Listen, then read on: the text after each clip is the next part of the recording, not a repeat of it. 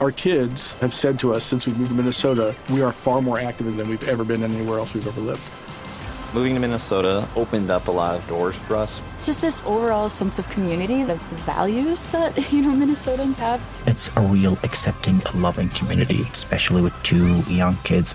See why CNBC ranks Minnesota number four best state to live and work. A great place to work, an even better place to live. ExploreMinnesota.com slash live. Siete en punto, panorama informativo 88.9, información que sirve. Yo soy Alejandro Villalbazo en el Twitter, arroba Villalbazo13.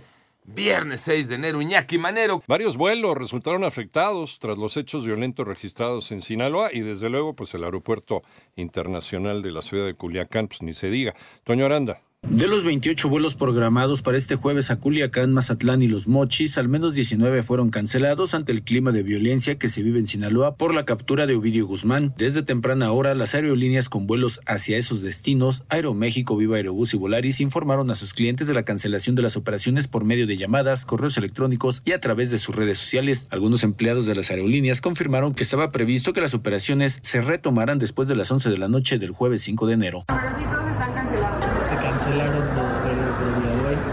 Que sí va a abrir lo que es el aeropuerto como a las 11 de la noche. Todos los que tenían vuelos con nosotros se les hicieron cambios. Para 88.9 Noticias, Antonio Aranda. Bueno, el panorama nacional que siempre sí, el presidente de los Estados Unidos, Joe Biden, eh, arribará al Aeropuerto Internacional Felipe Ángeles el domingo un día antes de lo previsto para participar en la Cumbre de América del Norte. Esto lo informó el canciller Marcelo Ebrard. En tanto, la Secretaría de Salud de Nuevo León confirmó que el regreso a clases a partir del próximo lunes se dará de manera presencial y continuará el uso obligatorio de cubreboca en todo el nivel básico de educación. Y la Facultad de Derecho de la Universidad Nacional Autónoma de México dio a conocer que analizará la situación académica de Marta Rodríguez Ortiz, la asesora de la tesis de licenciatura de la ministra Yasmín Esquivel Moza y de otros muchos más, tras las acusaciones de plagio.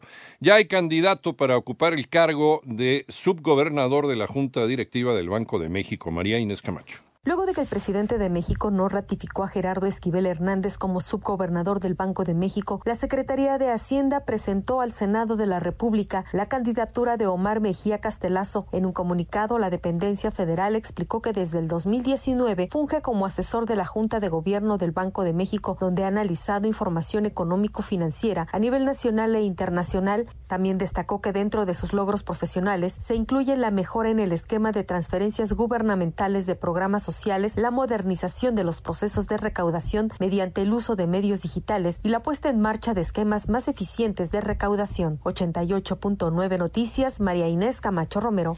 Vámonos al panorama internacional. El presidente ruso Vladimir Putin ordenó a las Fuerzas Armadas de Moscú que inicien un cese al fuego de 36 horas en Ucrania este fin de semana en razón de la Navidad Ortodoxa rusa que es en estos días. Esto lo informa el Kremlin.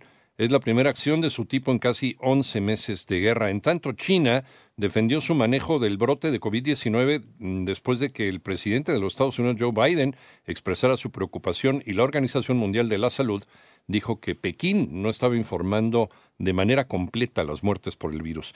Y en un hecho histórico, la Cámara de Representantes de los Estados Unidos no logra ponerse de acuerdo para elegir a su próximo presidente. Con la Cámara carente de presidente, los representantes electos en noviembre no pueden jurar su cargo y, en consecuencia, no pueden votar ningún proyecto de ley. Está detenida.